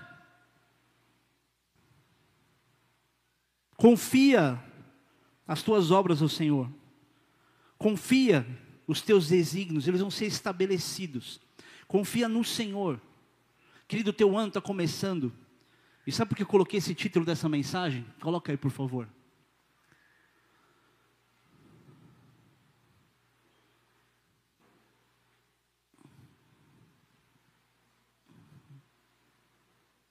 Último dia do ano de 2023. Sabe por quê? Alguns de vocês estão aqui hoje pela importância do último dia do ano que foi ontem, dizem, não, vou buscar Deus, estão continuando. Só que como é o nosso comportamento no último dia? Ele geralmente é de uma reflexão, e se fala, cara, eu cheguei à conclusão que eu preciso da presença de Deus em mim, eu preciso da direção de Deus, eu vou terminar esse ano buscando a Deus, para entrar o outro ano buscando a Deus. E por que, que é o último dia? Para que você se lembre de uma coisa. Se o último dia é um ano de reflexão, é um ano de balanço, onde você considera e coloca no, no, teu coração aquilo que você realmente deseja para fazer, que todos os seus anos, seus dias desse ano sejam como o último dia. Viva como se fosse o último dia, onde os teus sentimentos parecem que estão diferentes. Vive o teu dia de amanhã, não como tipo, ah, agora é segunda-feira, estou na rotina de novo. Não muda nada. É o que a gente costuma dizer, e de fato, não muda muita coisa. Só que a tua consciência de que pode ser o teu último dia, ela precisa estar viva em você. E se é o último dia da tua vida, se é a última oportunidade que você tem, o que, que você vai fazer? Qual é a atitude que você vai ter nos próximos dias? Querido, hoje, que é o primeiro dia do seu ano, ele precisa transformar uma coisa pelo menos em você: a tua consciência, o teu entendimento, a tua forma de se levar a sério e deixar Deus entrar. E quando eu falo de deixar Deus entrar, eu estou falando para crente, eu não estou falando para quem não conhece a Cristo ainda. Eu estou falando para quem já frequenta igreja. É deixar Deus entrar em coisas que você está tão bem resolvido como cristão que parece que você não precisa nem orar por aquilo porque está meio por osmose. Tem coisas básicas que Deus quer entrar e Ele precisa entrar. Até quando se faz alguma coisa para Ele. Deus precisa entrar em mim para que eu possa pregar, mesmo que eu tenha uma palavra mastigada. Eu não dependo daquilo que é o óbvio, do que eu posso ler, o que eu posso dizer. Mas a visitação do Espírito Santo, por quê? Porque isso não termina em mim. Eu sou só alguém que profere e que vê a unção de Deus se manifestar em quem recebe. A unção de Deus não está aqui, ela está aí. Pastor, mas eu sempre ouvi que fulano é cheio da unção, fulano tem unção. É unção para quê? É para que ele se sinta cheio de alguma coisa, para que ele tenha essa sensação de que ele é muito de Deus. Ela tem que ter uma função. Unção, sem essa função, sem uma direção, não serve para nada. A unção não é, do, não é de Deus para o homem, para que ele se satisfaça com a unção que ele recebeu de Deus, com esse, essa capacitação que Deus dá. Ela só tem sentido quando ela se manifesta em alguém que está ouvindo. Então não fica olhando para ninguém, para ninguém, para mim, para ninguém, admirando, puxa, olha que palavra, olha que não sei o quê. Nem para o Luciano Subirá, nem para o apóstolo Rina, para ninguém. Usa a informação e fala: essa unção de Deus é uma mensagem que está chegando em mim para se manifestar em mim. Eu tenho que colocar em prática o que eu estou ouvindo. Não é admirar quem fala, não é admirar a palavra, é praticar o que está chegando no meu coração. Senão seus próximos dias vão ser chatos. Você vai enjoar de estar na igreja. Quando a gente mudou para cá, uma das coisas que eu falei para algumas pessoas foi: gente, não fica muito, ah, que prédio legal, que bonito, porque prédio enjoa. Quem ouviu isso de mim? prédio enjoa. E se a gente fica baseando muito aquilo que é o nosso estilo de vida, de relacionamento, num prédio, cara, que vida cristã pobre. Às vezes acho que é melhor Deus tirar a gente e colocar numa casinha de sapê, colocar de novo lá no quintal da casa da sua mãe, para dar sentido ao que é ser igreja.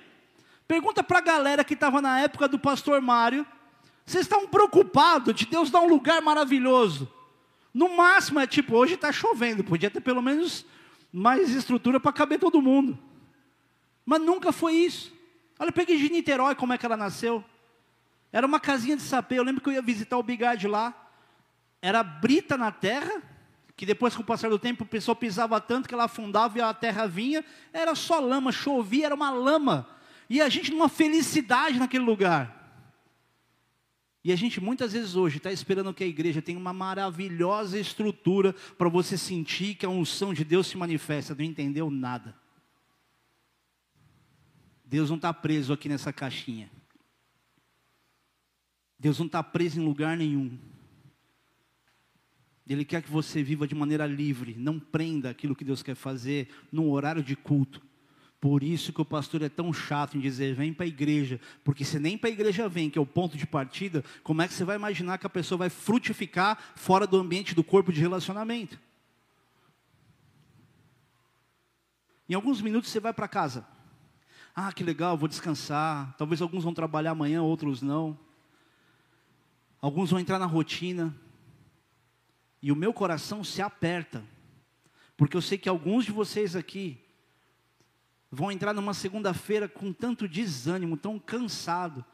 Talvez para alguns a primeira reflexão que você tem é: cara, o ano está começando, já estou arrebentado, não sei, sei nem se eu chego ao fim do ano. O Senhor está pronto para renovar suas forças. E a palavra de Deus diz que aqueles que, aqueles que esperam no Senhor, e esperar em Deus não é esperar sentado. Os que esperam no Senhor renovarão as suas forças, voarão com asas como águias, correrão e não se cansarão, caminharão e não se fatigarão. Os que esperam no Senhor descobrem que estão sendo renovados enquanto fazem. Eles correm e não se cansam, caminham e não se fadigam. É fazendo, é se movimentando que você percebe que Deus está te renovando. Então não fique esperando alguma coisa grande acontecer para Deus te renovar. Deus vai te renovar em movimento. Acho que é o Murilo que fala muito de Deus trocar o pneu do carro com o carro andando, né? Tem hora que Deus troca o pneu do carro com o carro andando. E é isso que tem que acontecer. E é isso que está acontecendo. Não dá tempo para você parar, fazer grandes projetos e dizer agora eu vou fazer isso, meu deadline para tal coisa é esse, e eu vou para outra parte do projeto, meu irmão. Mergulhe em meditar a palavra, em proferir, em rosnar, não com raiva para alguém, mas com intensidade. Deixa o Espírito Santo de Deus te encher através daquilo que você entrega. Muitas vezes Deus me dá visão sobre pessoas, que às vezes eu estou orando pela pessoa, eu vejo um vaso de barro esbranquiçando e rachando. Geralmente, quando Deus me mostra isso, é alguém que já tem conhecimento da palavra, ou é crente velho, que recebeu muita coisa, muito conteúdo, mas ficou ali paralisado com aquele conteúdo, porque cresceu na igreja, não faz nada, não serve ninguém, nem na igreja nem fora dela, não profere as coisas que o Espírito Santo coloca no coração e está rachando. E esse óleo vai vazar, e não vai ter conteúdo, e não vai servir para nada. E tem muito vaso esbranquiçado na igreja nos dias de hoje gente que cresceu na igreja e que se contenta em estar numa determinada função. Querido, o mundo hoje, ele está numa situação de tanta carência de pregadores do Evangelho, que se todos aqui se tornassem pregadores, evangelistas, profetas, seria pouco, comparado à quantidade de gente que está indo para o inferno. No dia que você quiser ter uma noção da grandiosidade, de necessidade de pessoas para ser alcançadas, troca uma ideia com o pastor Claudinei. O pastor Claudinei dá um tchau para a galera aqui, ó, que é missionário, que vai para países perseguidos. E aí você vai perceber o quão pouco a gente faz como corpo de Cristo. Você tem autoridade em nome de Jesus para expulsar demônio, para curar enfermo, para viver realidades que as pessoas sonhariam em receber. E você não depende do pastor te liberar para isso. Você tem o nome de Jesus à tua disposição para isso. Só que ao mesmo tempo, quando você não tem vínculo com o corpo, você só tem a reflexão individual, você não tem experiências coletivas, e você ouviu ontem, você tem que ter uma busca individual para ter experiências coletivas.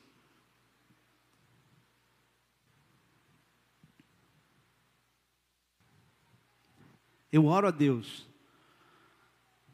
para que você seja uma pessoa inconformada em ser um mero frequentador de igreja. A Marcela eu acho que não, talvez não, não sei, mas eu nunca quis ser pastor. Nunca. Eu não olhava o pastor como uma figura que eu admirava, ele tinha muito respeito. mas nunca quis ser pastor. Ele já disse isso para o apóstolo Rina. Porque eu vi o pastor como uma figura formal. Eu falei, eu não quero falar de Jesus assim. Eu quero levar meus amigos de skate para a igreja. Eu não posso entrar nem de bermuda na igreja. Então eu olhava para o ministério pastoral achava a coisa mais chata do mundo, cara. Quando eu tive a oportunidade de poder fazer ou falar do jeito que eu sou, não estou dizendo que Deus não tem que me lapidar em nada, que eu não tenho que melhorar no meu comportamento, linguagem, seja lá o que for, mas com a liberdade, eu falo, cara, é tudo o que eu queria. De poder ser quem eu sou, para expressar o amor de Deus como, da maneira como eu tenho sido alcançado. E aí, quando eu vejo a igreja se contentando em frequentar a igreja, eu falo, aonde eu estou errando? Porque de certa culpa é minha. Porque por que que eu, ou alguns, ou pelo menos a primeira geração dos pastores, pastor Mário Pastor Lilian estão aqui como essa primeira geração também, por que que essa galera tinha essa paixão por querer pregar? E eu vejo um povo hoje tão diferente, querendo que Deus realize tantas coisas que nada tem a ver com o evangelho. E eu não estou dizendo que todo mundo tem que ser igrejeiro, mas eu falo de se comprometer. Porque quando eu me comprometia, eu não me comprometia com a igreja. O meu primeiro campo missionário foram os campeonatos de skate. Eu fui skatista profissional até 2007, quando a gente foi enviado para Brasília. Eu cada semana eu estava num lugar, e cada ano eu ia para correr as etapas do Mundial, cada semana eu estava num país diferente. Me desdobrando para querer aprender inglês, para poder falar alguma coisa em inglês com alguém. Eu lembro quando eu fui competir na Áustria uma vez, já era a segunda vez que eu estava voltando lá. Tinham cinco pessoas que eu queria alcançar. Eu peguei um monte de carta, que eu escrevi as cartas em português. Não é escrever no computador, é à mão. E pedi para alguém traduzir, meu, traduz isso aqui no inglês para mim. E aí a pessoa traduzia, eu escrevia de novo a carta em inglês para poder entregar a carta para alguém, porque eu queria de alguma forma que a pessoa conhecesse a Cristo e eu não sabia falar. Aí você tem uma geração hoje que fala inglês super fácil, mas não tem esse gás de falar assim, cara, eu vou evangelizar os gringos. Eu lembro que na Suíça, eu conheci um cara uma vez, eu fui começar a evangelizar o cara, e o cara começou a falar da Bíblia. A expressão que ele usava é the book, o livro. Ah, não acredito muito no livro, não chama nem de Bíblia. Você vê como essa geração está deteriorada. E aí está essa geração agora com tudo na mão, com acesso com internet, preocupado com dancinha de TikTok. Eu falo, meu Deus, onde a gente errou? Eu vou terminar em pouco tempo, mas eu preciso terminar o culto mais ou menos assim. Quando a gente fala de profeta, vocês se viram aí com a câmera. Quando a gente fala de profeta, a gente precisa desconstruir a imagem da formalidade, de um profeta que fala com aquela sensação de que ele é o melhor palestrante do mundo. Que o cara usa aquele escolarinho, tem pulseira de ouro, anel de ouro, dente de ouro, você não sabe se é cigano, se é bicheiro. A gente precisa entender o que é ser profeta hoje. Ser profeta hoje não é tomar um carimbo na testa, um reconhecimento diante dos outros. Os profetas que nascem, eles não nascem porque alguém olhou e falou assim: você é um profeta. É porque ele tem tanta paixão em ver coisas novas acontecendo, em receber revelação de Deus, que ele começa a receber revelação para os outros. E ele quer servir os outros, então Deus constrói o profeta. Uma coisa que eu desejo muito é que Deus me dê a maturidade, o bom senso, o equilíbrio, a experiência de profetas como, como o profeta Amaro. E nem é o único profeta que a gente conhece que tem revelação profunda de Deus. Tinha, porque ele morreu ano passado, ano retrasado, né? De Covid. É por causa da sobriedade, da mansidão, da brandura, da tranquilidade de ter uma palavra profética e falar com você como se estivesse batendo um papo. Eu lembro que a primeira lapada que eu tomei desse profeta, eu estava sentado na mesa da, na casa do, do, do Bigard. Eu ia colocar feijão no prato. E ele falou assim: Ó, criança foi feita para cair, viu? E ele começou a profetizar, eu não percebi que ele estava profetizando. E o Bigard, ó, presta atenção, não sei o quê. Por quê? Eu tinha um excesso, vocês me conhecem, um excesso de proteção com meu filho. E ele começou a falar a minha vida. E uma hora, uma coisa ele chegou e falou assim: Que carro você tem? Eu falei: Esses profetas. Já vai falar que Deus quer te dar um carro. Olha lá a chave. Querido, acontece? Acontece. Mas vamos ser sinceros. Tá ridículo já. Você imaginar que tudo que um profeta vai te falar é aquilo que Deus vai te dar. Se Deus tiver que falar alguma coisa para você através de um profeta, o que, que você acha que ele tem que dizer? Ele tem que dizer para você assim: toma vergonha na sua cara, você é um pecador miserável. Eu vi você pegando aquela menina não sei aonde, eu vi você tá fazendo tal coisa. O profeta não vem para te dar cafuné, ele vem para te consertar. E aí, eu ia falar dele, peraí, do carro. Aí eu falei, que carro você tem? Ele falou, ah, tem um carro tal. Deus está te dando um carro de sete lugares. Ele falou, ó, oh, estou impressionado. Eu, dentro de mim, eu estava exatamente assim. Eu falei, poxa, cara, mais um profeta que só fala essas coisas. Mais um profeta que fala, vou te dar um carro, vou te dar uma casa, vou te dar não sei o quê. Eu chego em Brasília com a Marcela, nosso carro quebrou, quebrou, quebrou, quebrou, quebrou, que eu tive que consertar para vender e ficar a pé. O que, que eu ganhei? Um carro de sete lugares. Era uma Galloper 98. Velho, mas conservadíssimo. Mas tinha sete lugares. Não é a grandeza da posse, é aquilo que de específico Deus falou que ia fazer. Um dia esse mesmo profeta fala, em 2010, em Brasília, você não vai ficar aqui não, viu? Você vai ser enviado para uma cidade lá próxima de Guarulhos. Falei, tá viajando, tiozinho. Mirou aqui, acertou lá. Eu sou supervisor da região. Eu pedi um cara proposta Rina para mandar para Goiânia, ele falou: "Foca, não tem, se vira aí, levanta o cara para capital". Como é que não tendo ninguém da primeira geração para levar para uma supervisão, Deus vai me tirar daqui? Grande engano. Cinco anos depois, onde eu estava, numa cidade próxima de Guarulhos, Mogi das Cruzes. Agora, você acha mesmo que Deus quer dar revelação para um profeta para o profeta ir entregar para outro pastor e ficar tudo ali no mundinho dos pastores? Você acha que o que de melhor Deus pode fazer é entregar uma, uma profecia para quem serve ali e o povo fica lá desejando aquilo que o pastor está recebendo? Que necessidade há do pastor se alimentar o tempo todo e não alimentar o povo? Não tem a ver comigo, não tem a ver com o pastor, com liderança, tem a ver com o povo. O evangelho não se espalhou porque havia um monte de pastores e pregadores se espalhou por causa do povo que foi perseguido e se espalhou. Então não concentre a glória de Deus no pastor que prega, na igreja. A glória de Deus ela não está presa numa autoridade eclesiástica. E eu consigo imaginar como entristece o Espírito Santo de Deus a gente gerar expectativa em alguém vir orar por nós, colocar a mão na nossa cabeça, fazer isso, fazer aquilo.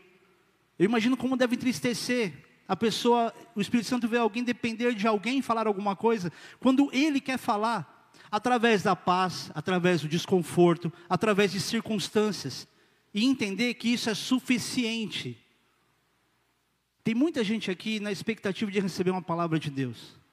Eu poderia dizer para você, cara, certeza que Deus quer falar, mas o primeiro dia do ano não pode ser baseado só numa palavra que alguém vai te falar mas numa revelação que o Espírito Santo quer te dar. E que talvez não comece no pastor, mas comece na palavra. Porque aquilo que você lê da Bíblia, que cria impacto em você, você nunca mais esquece. Mas mensagem de pastor, de profeta, você esquece. A não ser que ela se cumpra, ela te dê no nariz. Você fala, uau, que palavra.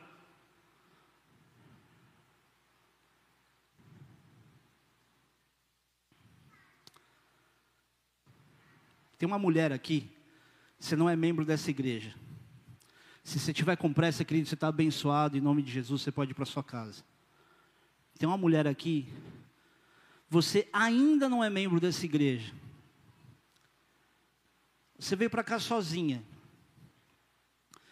E uma das coisas que o inimigo fez com você, através dos homens, é que na tua carência, e na verdade não tem uma só, é uma palavra meio abrangente através da tua carência, você foi tão aproveitada, e a palavra até abusada, e você se via como alguém tão carente de imaginar quem vai me querer, que você se deixou ser abusada, intimamente falando, inclusive.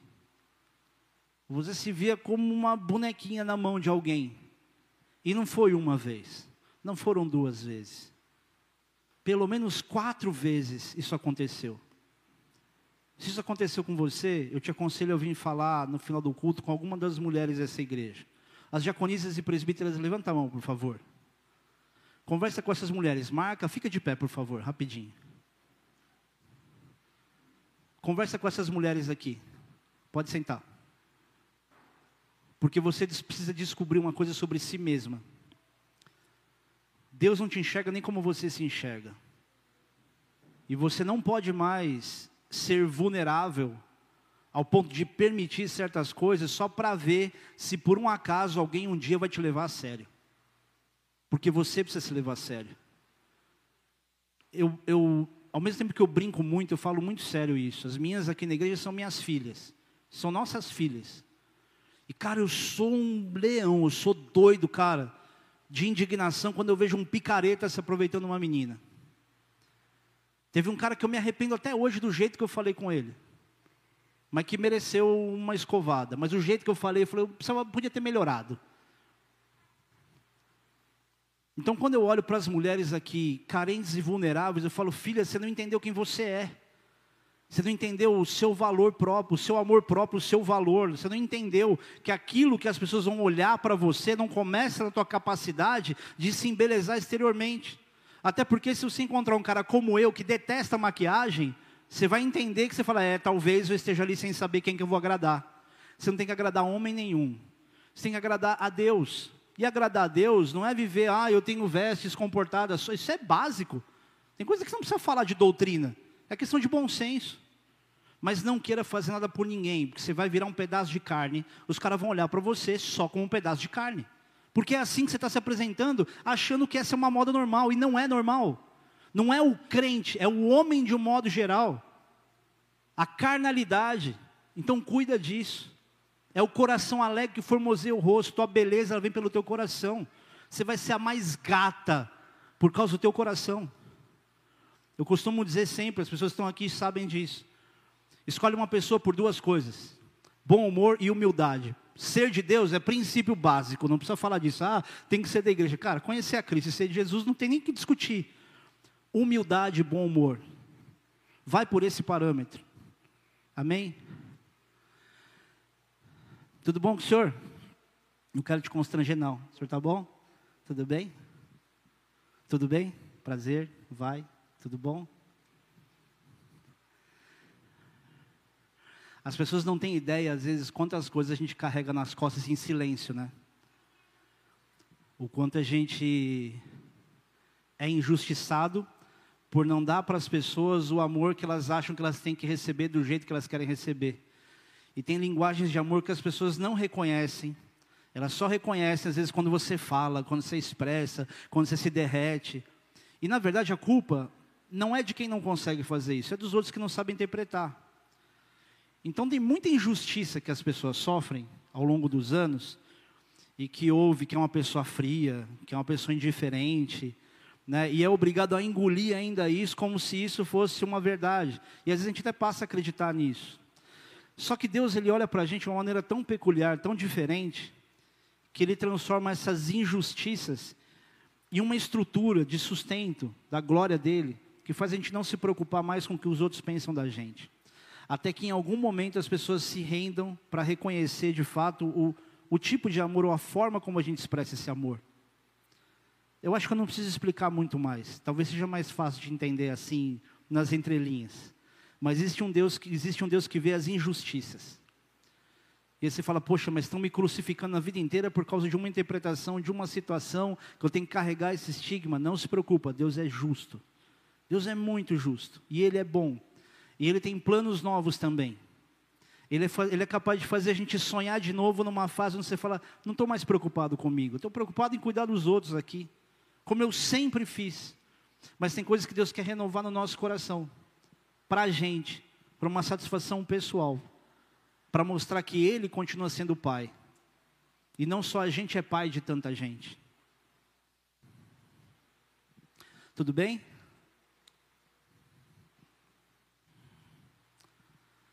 Eu não estou com pressa, gente.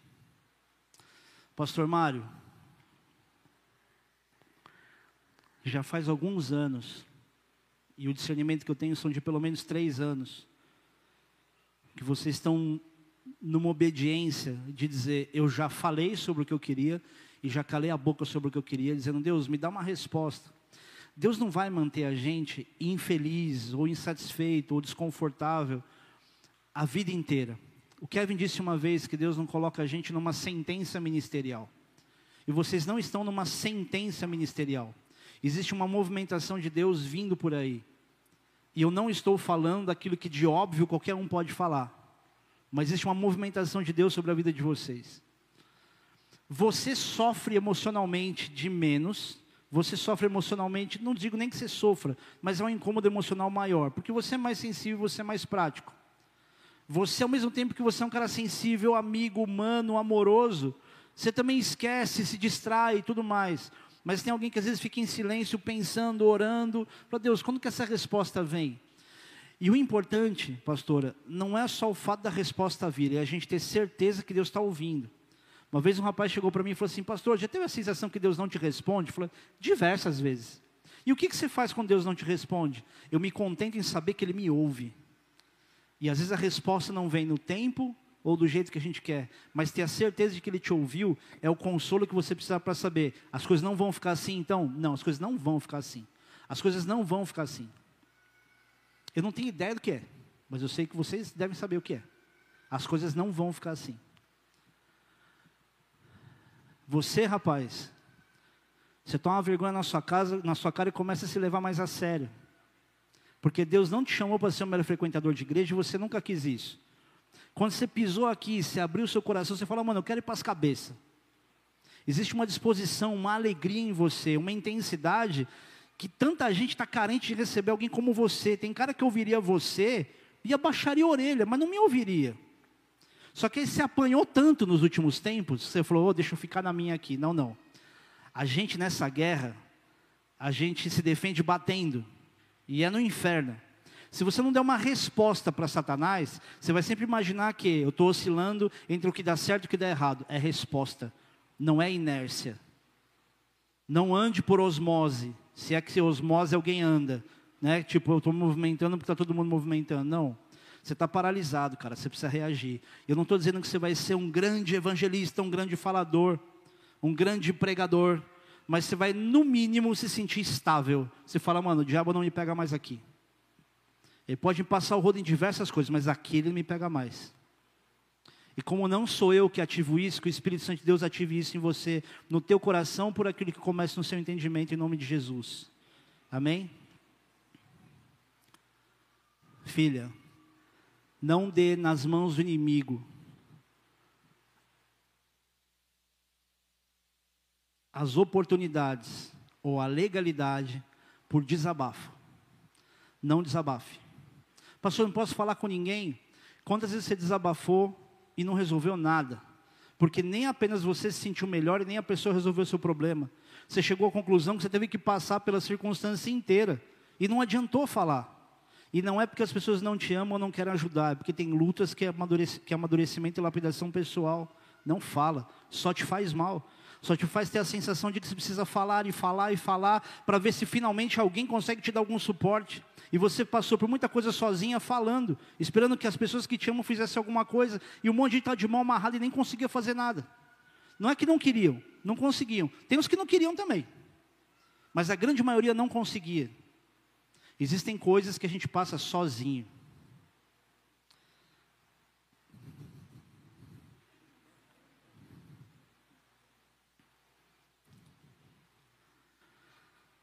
Ninguém tem respostas claras para dar. Ninguém vai conseguir aconselhar e saber o que dizer, faça isso, faça aquilo. Não tem como. Mas existe um Deus que é justo, que é bom, que é perdoador, que renova, que restaura, que direciona, que quebra no meio. Um Deus que ele é o construtor de tudo através do tempo e que há tempo para todas as coisas, de rasgar e de costurar se for necessário não procure as respostas. Procure intimidade para que haja tranquilidade, para que haja paz. E o que você tem que fazer e como você vai fazer, não tem que ser um reflexo daquilo que você recebe, mas aquilo que você sabe que é o teu papel. Esse é o meu melhor, eu faço o meu melhor. Eu falo o meu melhor. Eu abro a boca se eu tiver que abrir, não tem problema com o meu melhor. Entrega o seu melhor, não reserva o seu melhor. Não é um jogo de estratégia. Não é uma coisa que você vai saber o que fazer para que isso aconteça. Porque você já passou algum tempo tentando fazer esse jogo de estratégia dar certo, ele não deu. E ele não vai dar. Você precisa mergulhar num rio onde Deus faz as coisas se moverem, Ele faz as coisas fluírem. E a primeira coisa que Deus faz não é resolver aquilo que é externo, é resolver aquilo que é interno. Eu não estou com pressa. Se você precisar ir embora, você está abençoado, quiser comprar alguma coisa no Toninho, eu não estou com pressa. E eu deveria ir para casa no estado que eu estava. E aí, mano? Certo?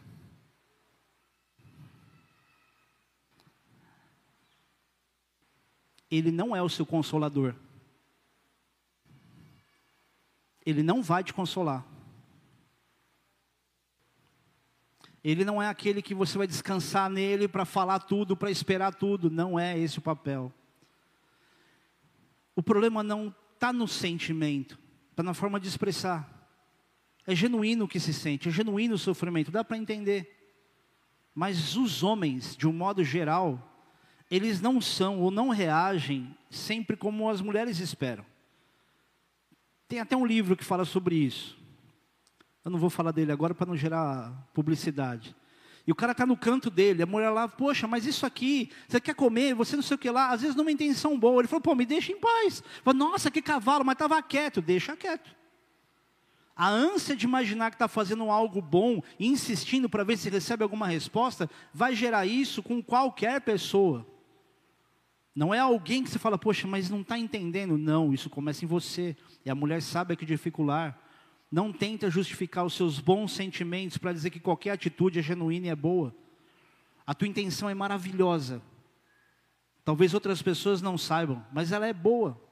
É a reação que precisa fazer com que você descanse mais em Deus.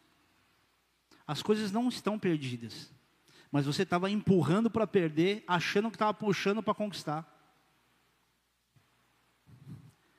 Sabedoria, filha, e que a sabedoria de Deus te dê descanso. Tudo bem? Prazer, tudo bom? Joia? Que ano diferente, né? A gente tem muita expectativa de que alguma coisa boa aconteça. E a gente já se frustrou tanto com tanta coisa que você fala, eu estou meio que na experiência da vida, eu estou meio deixando a vida me levar. Só que existem coisas que Deus deseja renovar no nosso coração, não é só para mostrar para a gente que Ele quer fazer a gente feliz, ele quer mostrar a grandeza dele através de pessoas que colocaram seus sonhos numa gaveta, seus projetos escondidinhos. Ele se mostra como alguém grande. Quando as pessoas veem alguém vivendo algo novo e se alegrando com aquilo, eles glorificam a Deus por causa disso. Eles não admiram só a pessoa que recebeu algo bom, mas eles falam: olha o que Deus fez. Então, as coisas que Deus renova na gente, não é só para a gente ter uma vida um pouquinho mais feliz, é porque a gente se serve como instrumento de Deus, nas mãos de Deus, para que as pessoas vejam a glória de Deus através daquilo que a gente está vivendo. Conseguiu entender? É como se Deus quisesse renovar sonhos que você já tinha enterrado, que você não estava nem preocupada, nem estava mais doendo, você já entendeu como é que você fica ali sem sentimentos, sem muitas emoções, estava tudo certo. Falou, estou bem, eu vivo minha responsabilidade, minha rotina, está tudo certo. Só que aí Deus está dizendo, não é que eu vou desenterrar sonhos, os seus sonhos podem até ficar enterrados. Eu tenho tantos sonhos diferentes e melhores para te dar, que vai ser impossível olharem para você e dizer o que, que aconteceu com ela. Isso vai resultar em pessoas que vão querer conhecer a Deus por sua causa. Não são só as suas alegrias que Deus quer renovar. É a vida de outras pessoas que também enterraram os seus sonhos, que enterraram a sua alegria e têm vivido pela responsabilidade ou pela luta que é sobreviver Deus é doador da vida. A palavra de Deus diz que todos os nossos dias foram escritos quando nenhum deles havia ainda. Está escrito, relaxa. Ninguém vai na véspera, só o peru de Natal.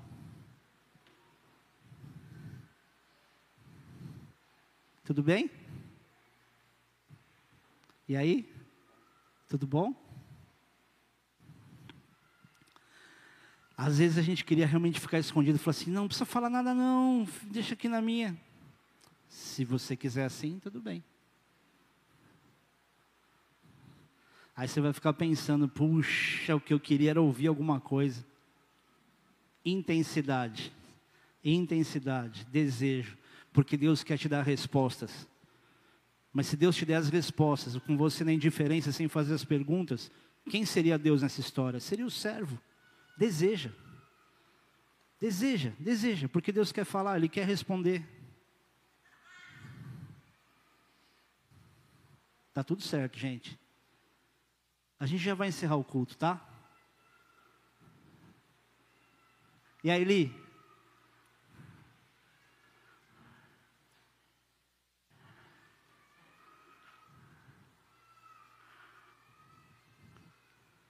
Eu queria que todo mundo pregasse. Sabe por quê? Porque no serviço você tem visões e sensações e sentimentos e discernimentos que você não tem fora dele. Falei, como eu queria que as pessoas experimentassem as coisas que Deus está discernindo, mostrando no coração. Porque Deus está mostrando uma pessoa e tem coisa que eu não posso falar. Mas dá vontade de dizer, só para falar, uau, olha o que Deus falou. Eu queria que você experimentasse isso. Quando, para terminar a história, a gente ir embora.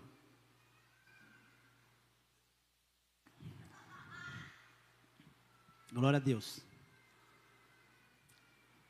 Quando eu me rendi a entender que seria muita burrice da minha vida não querer experimentar o que Deus queria fazer com o ministério pastoral, eu fiquei pensando, falei, cara, se eu soubesse que eu ia ter tanta experiência diferente assim, eu tinha mergulhado nisso faz tempo.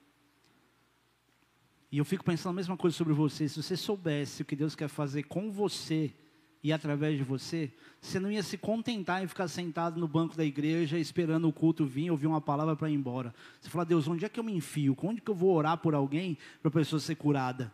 Porque é demais alguém sendo curado. Cadê o Natan? Hã? Está servindo infantil. Quando você pensa em alguém machucado, em quem que você pensa para orar? Natan. Porque ele é apaixonado por ver cura. E Deus tem usado ele algumas vezes para curar pessoas. Todas as vezes? Não.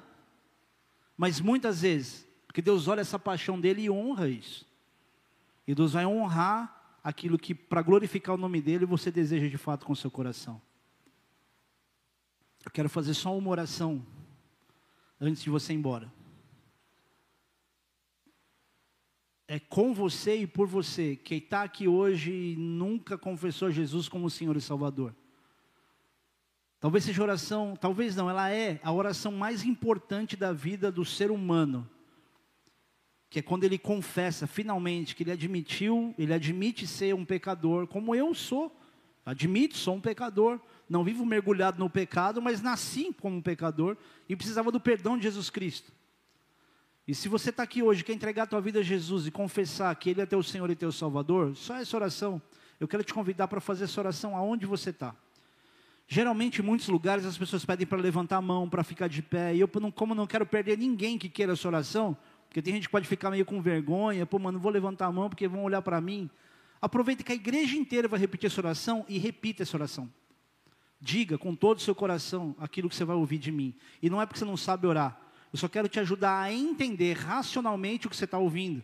Porque tudo o que você fala Fora de uma igreja, longe do pastor, Deus te ouve, porque Ele é onipresente, Ele está em todo lugar.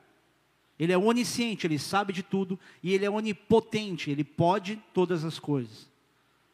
Repete comigo assim: Jesus, eu sei que eu sou pecador, eu sinto isso, e eu te peço, Senhor, me perdoa de todos os meus pecados. Eu não conheço toda a Bíblia, eu não sei tudo sobre Jesus, mas de alguma forma eu sei que Jesus é o Filho de Deus, que veio para esse mundo, viveu como homem, foi crucificado, morreu na cruz, mas ressuscitou e está vivo. E a partir de agora, Espírito Santo, eu te convido, entra no meu coração e me faz entender o que o Senhor queria me mostrar, me faz sentir o que eu preciso sentir a partir de agora, escreve o meu nome no teu livro da vida e tira o meu nome do livro da morte. Em nome de Jesus, eu sou teu, Pai. Amém.